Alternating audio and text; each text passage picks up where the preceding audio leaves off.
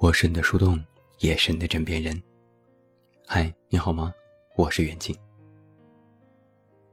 最初，没有人在意这场灾难，这不过是一场山火，一次旱灾，一个物种的灭绝，一座城市的消失。直到这场灾难和每个人息息相关。这是《流浪地球》里的一段话。如今。这场新型冠状肺炎，已经可以被称之为是一场灾难。什么是灾难呢？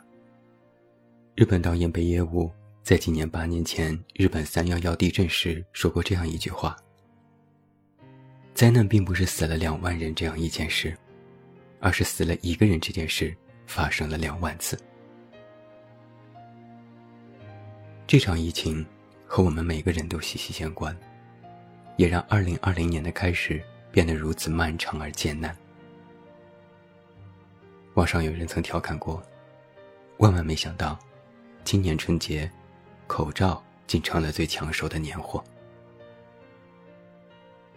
你可能无比熟悉这些名词和人名：新型冠状肺炎、武汉、华南海鲜市场、火神山、雷神山、红十字会、钟南山。李兰娟、李文亮、张文红，你可能也特别熟悉医用口罩、医用外科口罩、N95 口罩、防护服、消毒液、隔离、自我隔离、居家隔离、在线办公、网络上课。你可能也知道了这样的两句诗：“山川异域，风月同天。”岂曰无衣，与子同上。这场突如其来的疫情，打乱了我们的生活，也改变了我们的生活。春节本是一年一度世界上最大的人口迁移，二零一九年春运的规模近三十亿人次。而今天，你宅在家里，就算躺着什么都不做，都是在为国家做贡献。有报道说，这是人类历史上前所未有的自我隔离行动。人们都在静静的等待，等待一个全新的时间点，等待这一切以我们可接受的方式结束。二零二零年一月二十日，它应该被历史记住。在那一天，国家卫健委召开发布会，钟南山院士明确表示。新型冠状病毒肺炎存在人传人。至此，一场抗疫行动正式拉开大幕。一月二十三日，武汉宣布封城，全省各地相继宣布进入卫生公共事件一级响应。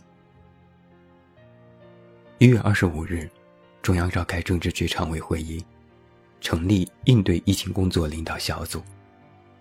各地迅速开始了硬核抗疫。所有的新闻媒体都在反复强调，不要出门。各地的春节活动陆续取消，聚众集会成为传播最可怕的途径。张文宏主任曾在采访中说：“现在开始，每个人都是战士。你在家里不是隔离，是在战斗。你觉得很闷吗？病毒也要被你闷死了。每个人。”都是一个战士，不能输，输就意味着要牺牲生命。从国家到社会，到城市到社区，所有的人都是同呼吸共命运。不为别的，就为这场疫情已经和我们每一个人都息息相关。牵一发而动全身。春节结束前，网上调侃。我自巍然不动，钟南山说动我才动。不动则安全，动则祸及他人。疫情之下不动的中国，对我们的影响有多大呢？我们先来看一些大数据。根据交通部的数据，在今年春节假期，全国出行人数约为一点五二亿，是去年的四分之一。有六十二个国家对中国采取了入境管理，而美国、新加坡则完全禁止中国人入境，签证办理也暂停。疫情对中国经济也带来了波动。三大产业目前几乎停摆，中小企业陷入困境，许多企业主整日在家愁眉苦脸。有一份调查问卷显示，在这个春节，餐厅的收入下降了五成以上，其中有近三成收入为零。不久之前，西贝餐饮的负责人接受采访时说：“两万名员工待业，如果疫情不能及时控制，就算贷款发工资也撑不过三个月。”农业、工业、制造业等第一、第二产业目前的停摆，是因为员工无法到岗的缘故，等疫情过去就会逐渐恢复。但是餐饮、旅游业等第三产业的恢复，则需要更加漫长的时间。因为，人们恢复消费信心需要时间。有专家估计，未来旅游业将面临长达三个月的绝收期，三个月的恢复期。预计全国的旅游业损失将近三万亿。微博上有一个话题：新型肺炎对普通人的影响有多大？里面有许多让人心痛的事实。有人说，自己是单亲妈妈。全靠打工摆摊赚钱，已经十天没有任何收入了。有人说，年前到处借款进了五万的货，赶上了肺炎，每个月还有两万的贷款要还。有人说，种的大棚草莓马上就要烂了，运不出去，愁得睡不着觉。有人说，开饭店备货太多，无法营业，孩子要交学费，交保险。交社保、银行贷款，压力大的喘不过气。不久之前，我也看到一则报道：河南某养鸡大户因为封路，没有饲料，也没法卖货，大过年的活埋小鸡。腊月二十九、大年初一、初三、初五，各埋了三万六千只。鸡场里还有七万只种鸡，每天不管不顾的下蛋。疫情之下，人人自危，所以我才总是说，如果现在你只是待在家中，还能够线上办公，只是返程和出行受到影响，那你就是最幸运的那波人了。最近每个人都有一种这样的感受：人性真的经不住考验，因为你从来没有想过会是这样的场景。有的人。那么平凡，却那么勇敢而伟大。有的人也很平凡，但心却肮脏。每一天，只要上网，甭管在哪个网站，微博、知乎、豆瓣、百度，只要看消息，心情就是喜怒交加，跌宕起伏。从最开始的惊慌不安，到之后的欣慰鼓舞，再到看到不作为的震怒。气愤，还有为受苦同胞们的伤心和同情。其实还有另外一种情绪，是我们不太愿意承认的，那就是困惑，以及因为这些困惑无法得到解答，甚至根本不被正视所带来的难过。在看到某些机构的不作为，看到官僚主义的横行，看到李文亮医生的去世，我们都很生气和悲痛。然后就是困惑，最后是失落，因为不知道，身为一个手机这端的普通网民，我们能怎么办？这种困惑，来源于我们每个人都息息相关的切肤之痛。我们都在问，为什么会这样？我们都在想，我们该怎么办？而在这些天，我在微博上看到无数网友。都在努力发出声音，激愤与感动同时存在。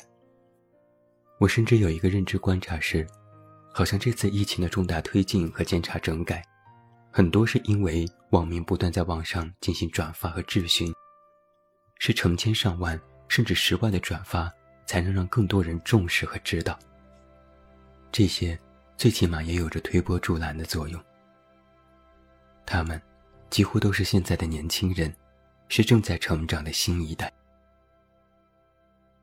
李文亮医生曾说过这样一句刻骨铭心的话：“一个健康的社会，不应该只有一种声音。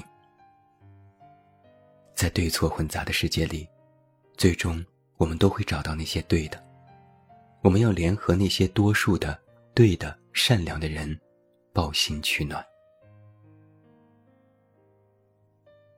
吴志红老师曾写过这样一段话：“我们常讲，人应该吃一堑长一智，但这只是愿望。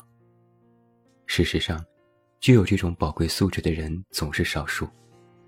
多数人的人生总是在同一个地方摔跤，而且摔跤的姿势都一模一样。